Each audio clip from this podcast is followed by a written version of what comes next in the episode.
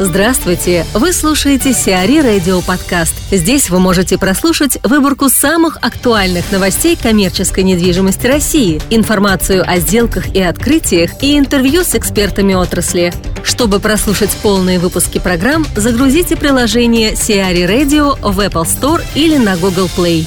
Capital Group ищет управляющего для арбатской книжки. Capital Group Павла Тё ведет переговоры с Intermark Hospitality об управлении дома книжки на Новом Арбате 15. Предполагается, что компания займется конкретно сдачей в аренду апартаментов. Напомним, также в планах инвестора было открытие гостиницы в составе объекта. К реализации этих планов Capital Group пока не приступила. Совокупные инвестиции в гостинично-апартаментный комплекс по оценкам специалистов могут составить около 6,5 миллиардов рублей.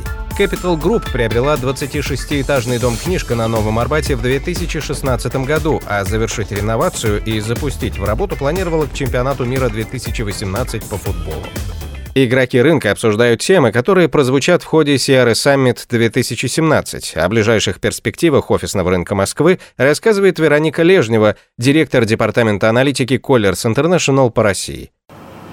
Я бы делила тренды на две составляющие. То есть первое это development, все-таки он у нас еще находится под э, влиянием 2014-2015 года. Очень мало проектов и строится, довольно мало проектов анонсировалось на протяжении последних двух лет. Для Москвы, э, в общем-то, это да, в любой негативной ситуации есть и позитивные стороны, потому что если бы мы жили с теми же объемами там, строительства, с какими мы жили а, до 2014 года, я думаю, что ситуация с а, коммерческими условиями сейчас выглядела бы чуть более драматично, да, но все равно получается даже вот там, не знаю, в 2015 году, если немножко все-таки статистики брать, объемы ввода были около 800 тысяч, в прошлом году 400, в первом квартале этого года вообще 20 тысяч, мне кажется, что Москва такого не видела приблизительно никогда, ну или там где-то в начале 2000-х. Мы тут недавно посмотрели на все стройки, которые у нас в последние, там, не знаю, 5-6 лет э, анонсировались как различные проекты, ну то есть вот полностью там базу прошли, около там 400 площадок, по-моему. Что-то стало жильем, около там процентов 10, наверное, вот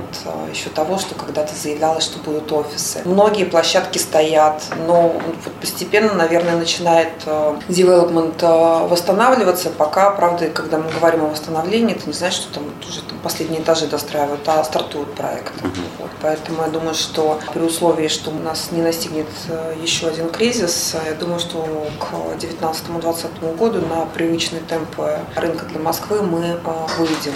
Если же про спрос говорит, то я думаю, что он здесь очень сильно завязан, в принципе, на общее развитие экономики. Это логично. Скажем так, активность есть, но это активность существующих компаний. То есть это не а, какие-то глобальные новые бизнесы, приходящие в Москву, а это все-таки такое внутреннее броуновское движение, Поэтому у всех есть работа, но общий прирост спроса на рынке, он достаточно ограничен. Поэтому я думаю, что здесь будут выигрывать максимально качественные объекты. Помимо экономики снова будут э, все большее значение играть факторы, связанные с качеством, с локацией объекта. Так э, на ближайшей перспективе э, некоторые эксперты начинают с большой осторожностью намекать на то, что будет будет у нас в Москве вторая волна девелопмента. Неизвестно когда, но она будет ну, обязательно. Почему же неизвестно? Вполне себе э, если мы вот, да, возвращаясь, мы говорим о тех же стройках, то сейчас э, даже вот у нас в работе все больше становится и консалтинговых проектов, которые рассматривают э, офисную компоненту в рамках реализации проектов. И коллеги говорят э, из офисных направлений о том, что некоторые площадки стартуют. Я думаю, что здесь будет очень интересно посмотреть статистику где-то по итогам первого полугодия, хорошая, кстати, идея, посмотреть статистику выдачи разрешений на строительство, mm-hmm. потому что мы это упражнение делали по итогам 2016 года, а, смотрели по Москве вот с 13 количества этих разрешений. Было очень интересно, потому что было видно, что если жилье достаточно стабильненько существует, mm-hmm. то коммерция прям красиво снижалась э, на протяжении, собственно, последних двух-трех лет. И я думаю, что здесь как раз интересно будет посмотреть, э, насколько начало 2017 года стало э, активным Вот.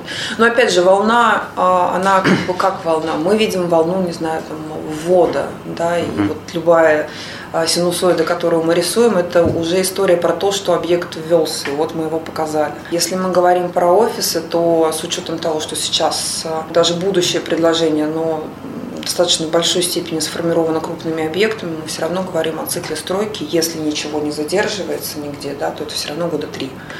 Поэтому даже если вот сейчас все дружно выйдут на площадке, ну, представить себе ситуацию, это все равно там 20-21 год. Вакансия в Москве, она будет выбираться я не знаю, знакомы ли вы с, я не побоюсь этого слова, нашей придумкой прошлого года под названием «системная вакантность». Я не думаю, что мы там изобрели велосипед, это понятие, скорее всего, существует. Около 400-500 тысяч квадратных метров они существуют э, свободными постоянно. Мы года с 2012, по-моему, брали объекты и смотрели, э, что остается незаполненным. То есть вот эта история, она будет.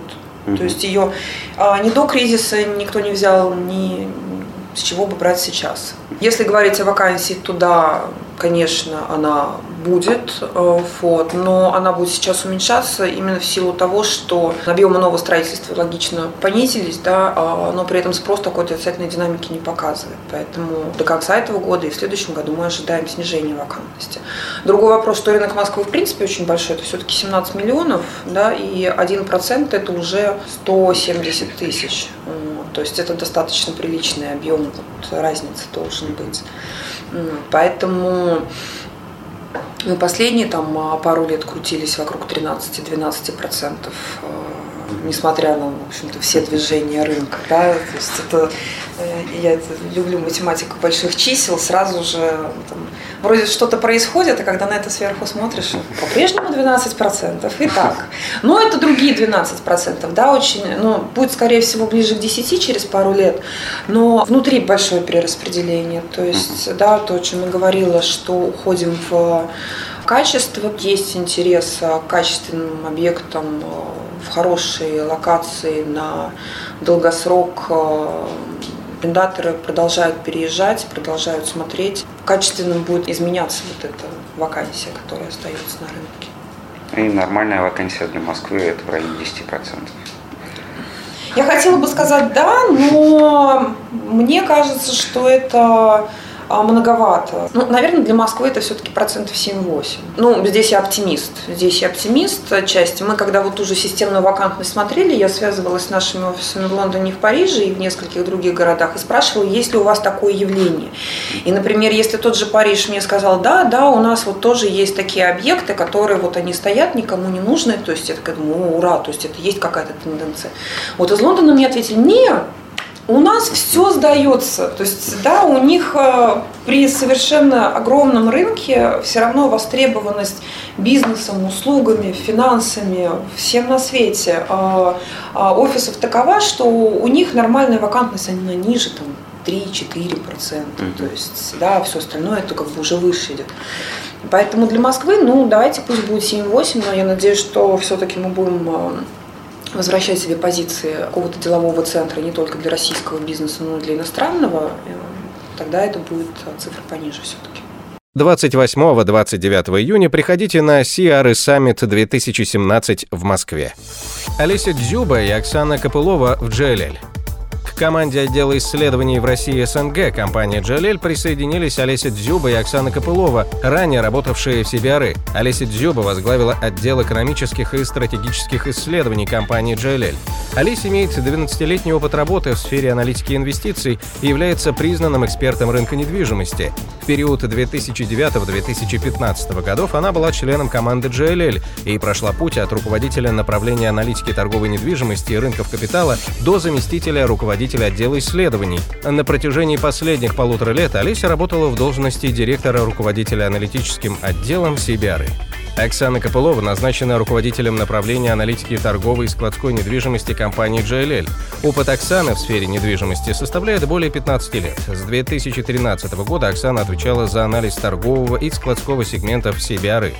В свою очередь, Владимир Пантюшин, возглавлявший отдел исследований компании JLL в статусе старшего стратега, сосредоточится на проектах для ключевых клиентов, разработке и внедрении новых диджитал-инструментов, а также на участии в реализации среднесрочной стратегии компании.